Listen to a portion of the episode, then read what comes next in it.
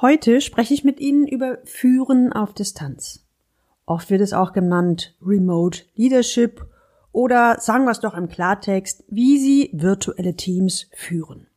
Die Frage Nummer eins, wie führe ich meine Mitarbeiter, die über ganz Europa verteilt sind? Die Frage Nummer zwei, wie erzeuge ich Nähe trotz physischer Distanz? Und drittens, wie führe ich aus der Ferne, ohne selbst auf der Strecke zu bleiben? Aus dieser Folge werden Sie mitnehmen, wie Führen aus dem Homeoffice gelingt. Willkommen zu meinem Podcast Leben an der Spitze für erfolgreiche Geschäftsführer und die, die es werden wollen. Ich bin Gudrun Happig und finde für Ihre individuellen Herausforderungen an der Führungsspitze Lösungen, die ganz allein für Sie gemacht sind und wirken.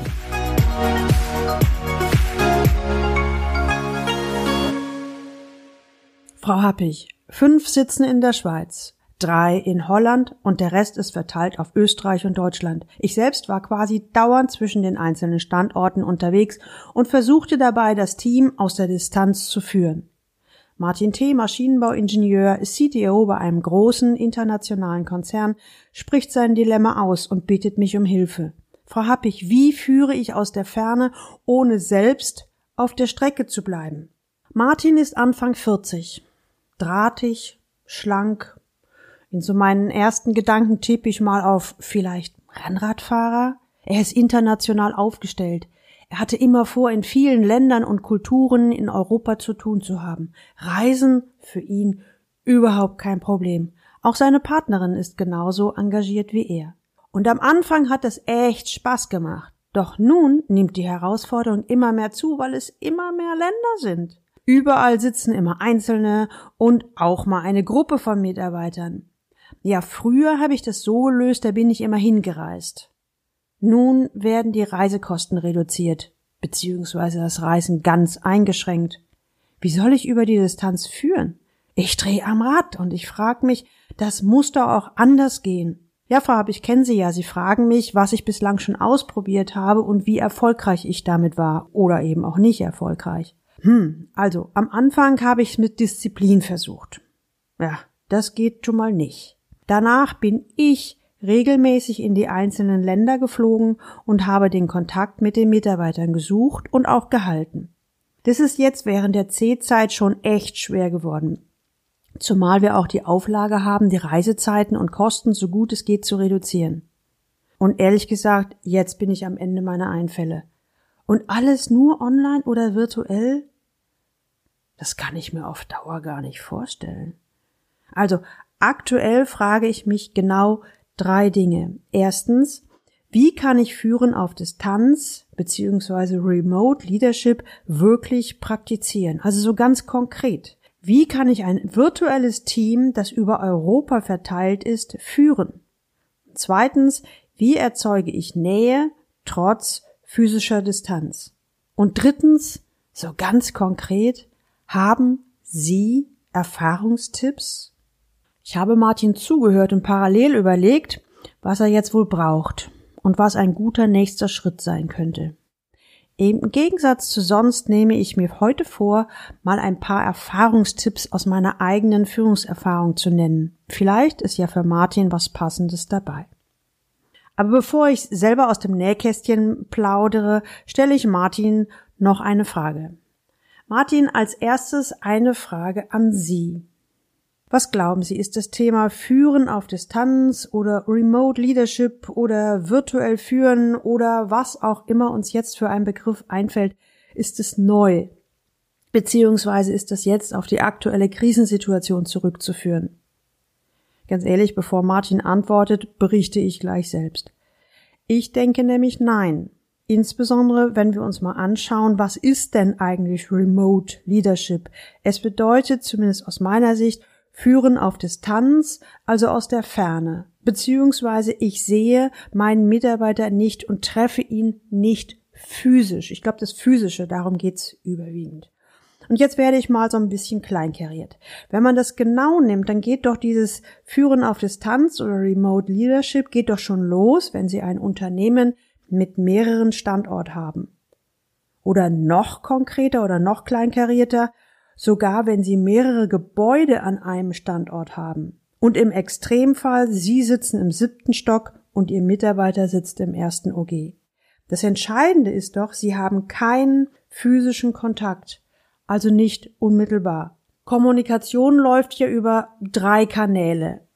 Also die Wissenschaft sagt dazu Körpersprache zu 55 Prozent, der Tonfall zu 38 Prozent und die Worte betragen nur 7 Prozent.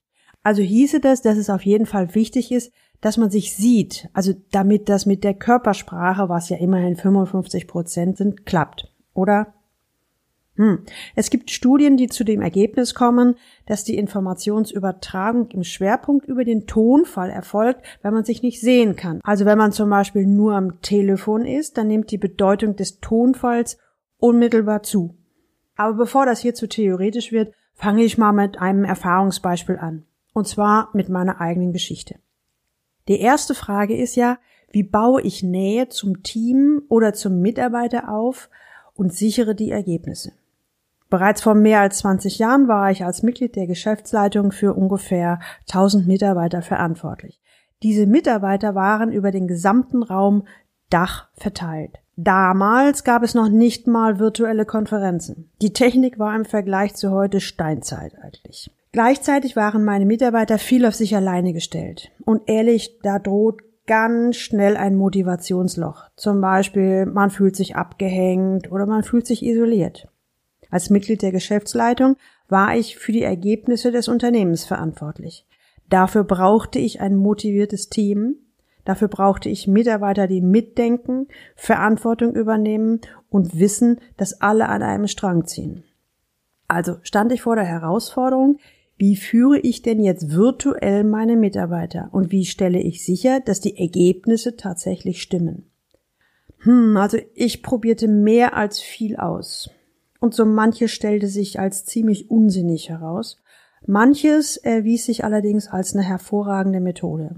Und ich nutze mal den Raum hier von diesen Erfolgsprinzipien zu berichten. Also nochmal die Frage, wie führe ich auf Distanz und halte die Motivation meines Teams hoch?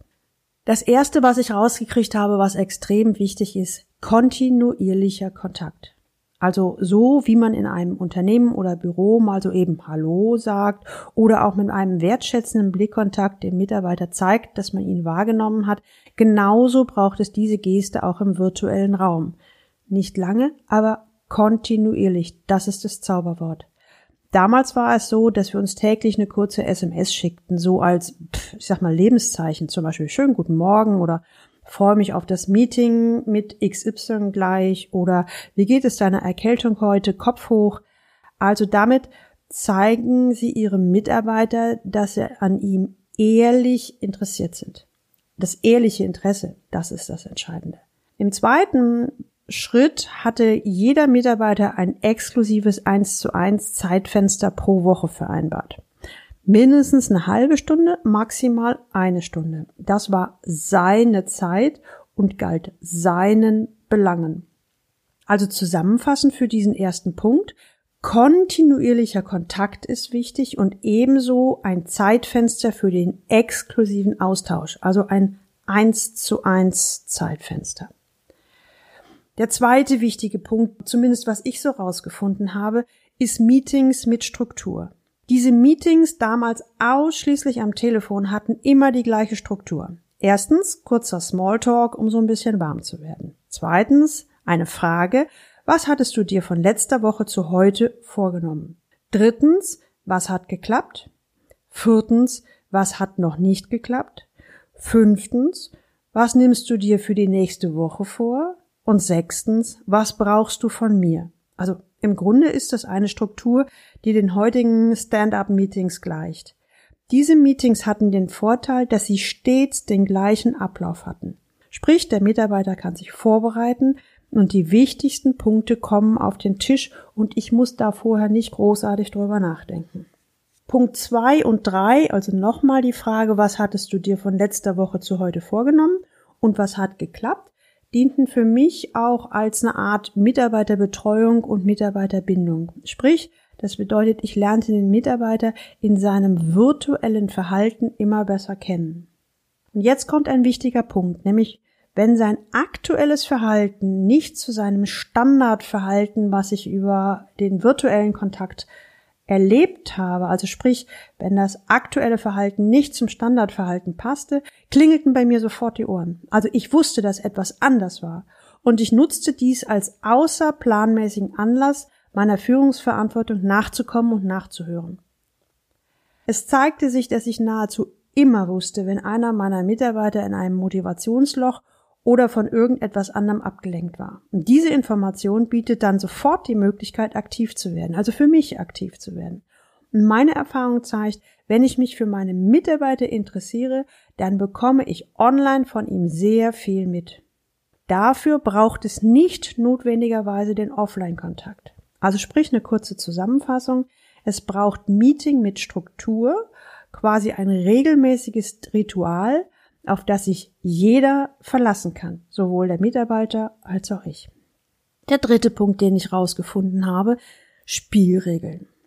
Aus meiner Erfahrung war das einer der wesentlichen Punkte. Die wichtigsten Spielregeln waren erstens, die vereinbarte Zeit ist exklusiv für den Mitarbeiter. In dieser Zeit ist er die wichtigste Person auf der Welt. Zweitens, Störungen von außen werden zu dieser Zeit ignoriert.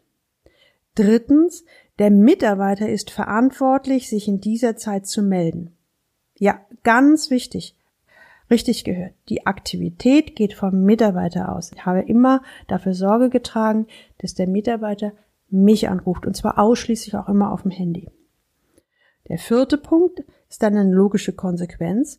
Rief er zu früh an oder wollte er die Gesprächszeit verlängern, habe ich das unterbunden. Und die Frage ist natürlich, warum?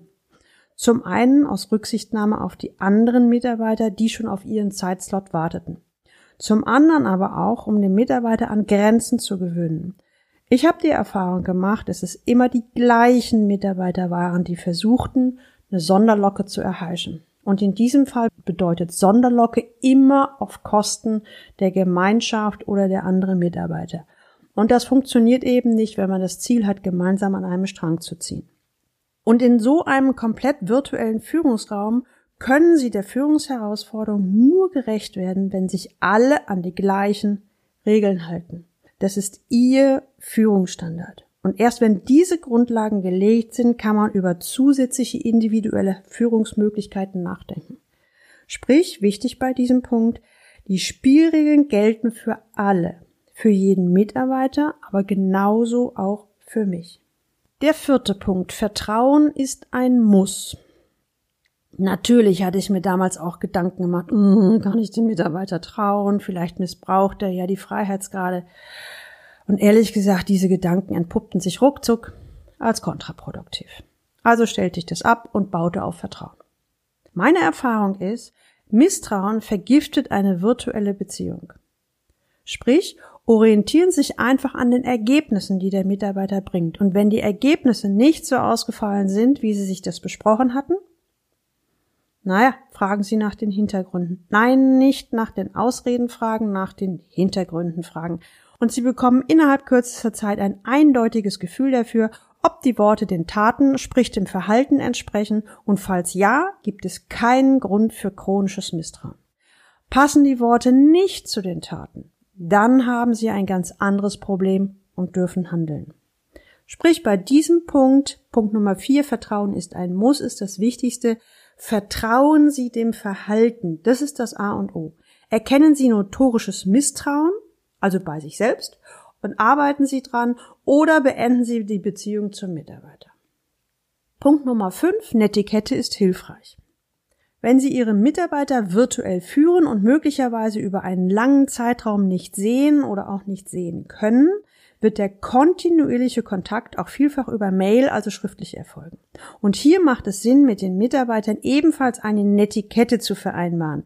Das bedeutet, vereinbaren Sie beispielsweise, dass Sie sich immer nur kurze Mails schreiben oder dass Sie schnell auf den Punkt kommen oder unterbinden Sie CC-Massenverteiler oder dass man innerhalb von 24 Stunden antwortet. Das muss nicht viel sein, aber vereinbaren Sie eine Anführungszeichen Regel für die schriftliche Kommunikation, damit hier auch alle Bescheid wissen. Der sechste Punkt, den finde ich ziemlich wichtig, nehmen Sie es nicht persönlich. Denn egal was Sie machen, viel per Mail, Microsoft Teams, Slack, WhatsApp oder welchen anderen schriftlichen Kommunikationskanal auch immer.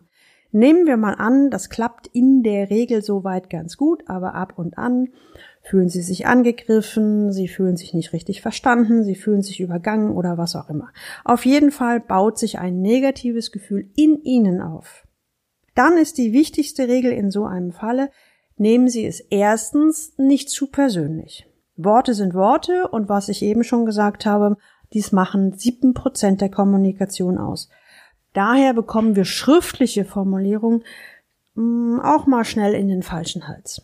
Die Frage ist, wie gehe ich stattdessen besser damit um? Ich habe es damals so gemacht, dass ich meinen Unmut wahrgenommen habe, dass ich tief durchgeatmet habe, bevor ich geantwortet habe. Manchmal habe ich dann auch bewusst erst am nächsten Tag geantwortet. Und dann so ein kleiner Kniff, der bei mir relativ gut funktioniert hat, sollte es nach dem zweiten E-Mail-Austausch immer noch in Ihrem Magen grummeln, greifen Sie bitte zum Hörer.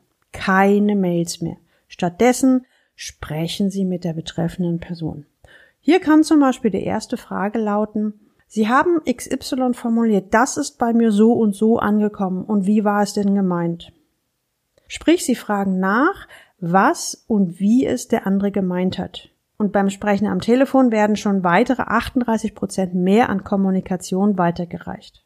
Wenn Sie jetzt eine virtuelle Konferenz einberufen, sehen Sie ja Ihr Gegenüber sogar und können auf insgesamt 100 Prozent Kommunikation kommen. Sie erinnern sich an die Formel, die ich ganz am Anfang erwähnt habe.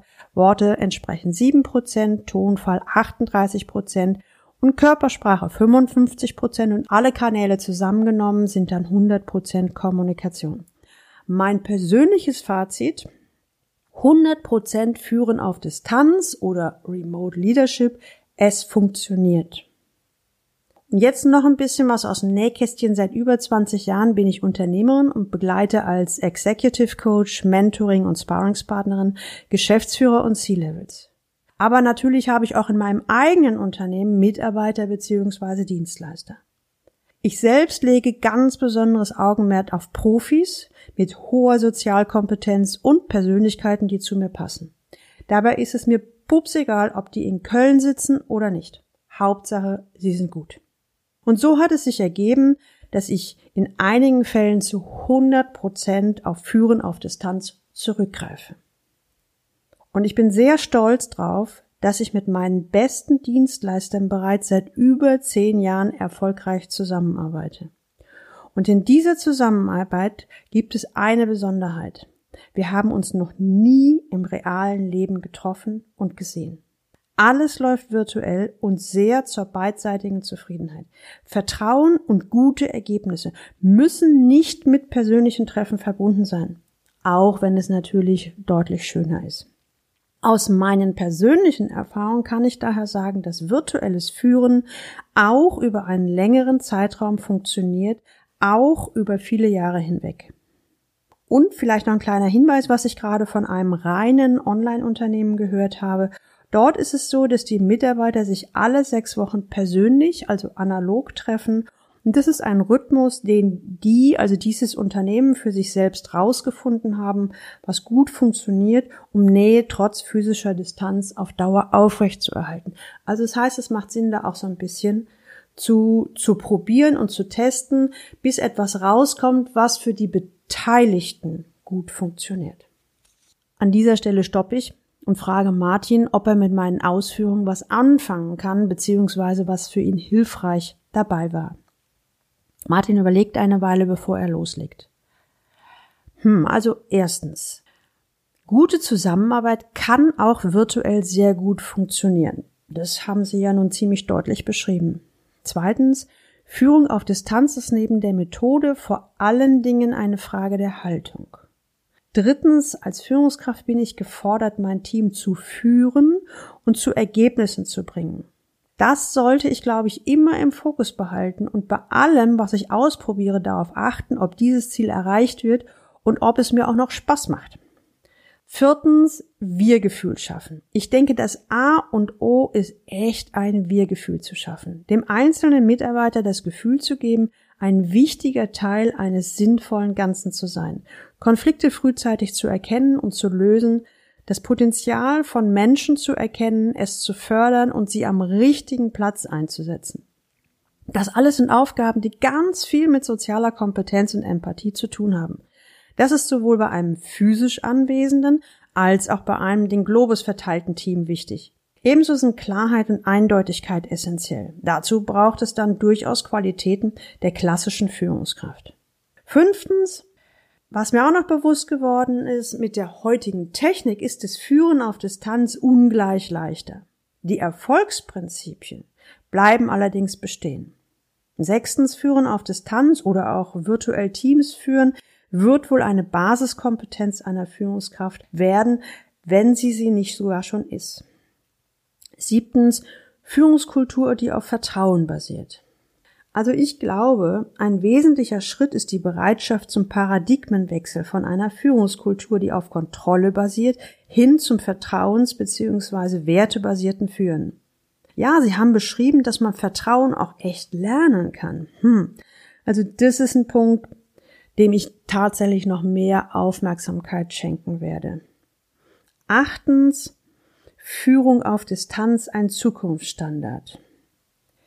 Ja, also wenn ich das alle so betrachte, würde ich denken, dass diese Führungskompetenz in Zukunft tatsächlich zum Führungsstandard werden wird. Puh, wo hab ich? Das ist echt viel an Ideen und vor allem brauchbaren Erfahrungen. Ich finde es auch spannend, dass Sie es komplett losgelöst von der aktuellen Krise sehen und mir gezeigt haben, dass es auch schon früher geklappt hat, als man noch nicht mal auf virtuelle Konferenzen zurückgreifen konnte. Das gibt mir wirklich einen Auftrieb. Wenn Sie sich auch mit dem Thema auseinandersetzen und vielleicht sogar hoffen, dass diese Art der Führung an Ihnen vorbeigeht, weil es doch viel schöner im Büro ist, oder das genaue Gegenteil, dass Sie komplett Remote Leadership betreiben, also aus der Ferne führen, am besten aus dem Homeoffice, dann möchte ich Ihnen Folgendes mit auf den Weg geben, so als ganz pragmatischen und praktischen Tipp. Erstens, die Form der Führung wird sich ändern oder zumindest erweitern. Zweitens, Führen auf Distanz, also wie Sie virtuelle Teams erfolgreich führen, wird mit oder ohne Corona zur neuen Normalität werden. Einige sind in dieser Arbeitsweise schon Profis, etliche tun sich schwer damit, weil es bislang keinen Grund gab, sich mit der Art der Führung auseinanderzusetzen. Drittens, wenn Sie weiterhin die Vorteile des Homeoffice nutzen möchten, kommen Sie gar nicht drum herum, sich diese erweiterte Führungskompetenz anzueignen. In diesem Sinne, eine gute Zusammenarbeit kann auch sehr gut virtuell funktionieren. Als Führungskraft sind Sie gefordert, Ihre Mitarbeiter zu führen und zu Ergebnissen zu bringen. Führung auf Distanz ist eine Führungskompetenz, die zu Ihrem Führungsrepertoire zählen sollte, auch ohne Corona. Zum Schluss möchte ich nochmal auf die Eingangsfragen von Martin eingehen. Erstens, er wollte eine Antwort haben, wie er seine Mitarbeiter führen kann, die über ganz Europa verteilt sind. Zweitens wollte er wissen, wie man Nähe erzeugen kann, trotz physischer Distanz. Und drittens wollte er wissen, wie er aus der Ferne führen kann, ohne selbst auf der Strecke zu bleiben. Er formuliert, Jetzt weiß ich klar und konkret, wie ich auf Distanz führen kann. Ja, noch besser, ich habe jetzt einen Weg, wie ich meine Mannschaft, die über ganz Europa verteilt ist, auch vom Homeoffice aus führen kann, worauf ich achten muss, um die Nähe zu erzeugen und wie ich auch dabei auf mich selbst achte. Sie wollen sich mit dieser Führungsherausforderung noch ein wenig vertrauter machen? Dann möchte ich Ihnen Leaders Lab Ihr Sprung in die nächste Liga ans Herz legen. Das ist ein Online-Führungsprogramm für erfahrene Führungskräfte. Wie sie ihre Führungsrolle souverän gestalten, ihre Chefs zu Entscheidungen, ihre Mitarbeiter zum Mitdenken und sich selbst zu mehr Gelassenheit bewegen. Darum geht's bei Leaders Lab. Das Feedback, was ich immer wieder erhalte, ich bin erstaunt, wie eine solche Nähe aufgebaut werden kann, obwohl wir uns noch nie gesehen bzw. getroffen haben und nicht kennen. Und dennoch ist ein sehr hohes Vertrauen und Offenheit da. Das zeigt, es geht. Sie wollen dabei sein? Schreiben Sie mir eine Mail an info at galileo-institut.de. Die Mailadresse finden Sie auch unten in den Show Notes. Tun Sie mir noch einen Gefallen und seien Sie eine Unterstützung für jemanden, Für wen in Ihrem Bekannten- oder Kollegenkreis könnte dieser Podcast auch spannend oder wertvoll sein? Nutzen Sie einfach den Link leistungsträger-blog.de slash podcast slash und empfehlen Sie ihn an fünf Personen in Ihrem Umfeld.